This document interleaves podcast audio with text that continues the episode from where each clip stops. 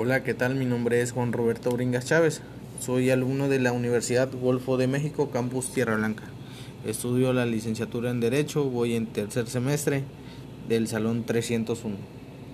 Bien, el motivo por el cual realizo este, este audio es para poder plasmar o poder ese, exponer el tema de las diferencias que se encuentran entre la Constitución política de la República Mexicana de 1857 y en la de 1917.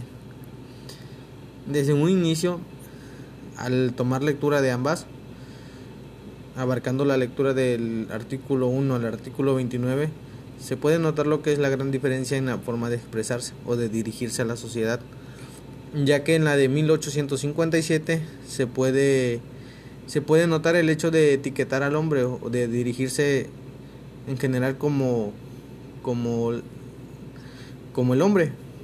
Y en la del 1917 se puede notar ya que viene más específica, ya únicamente no etiqueta al hombre, sino se dirige como individuo en general de la República Mexicana. E igual va dirigido a la sociedad en general. Otro tercer punto en el cual puede ser notorio es que ya vienen los artículos más más con más información se podría decir o vienen más específicos. Claro ejemplo en el artículo 16 la constitución de 1857 solo habla de que nadie puede ser molestado en su persona y de ser así solo deberá ser por escrito de la autoridad competente al igual así que como en fragancia toda persona puede detener al delincuente poniéndoles sin demora claro a la autoridad.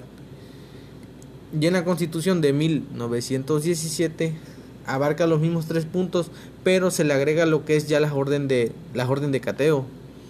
Entonces, por ese lado existe son las, las diferencias las cuales más notorias se le puede dar este de o se le puede detectar a las a la diferencia de ambas este, de constituciones. Por el tiempo es todo y muchas gracias.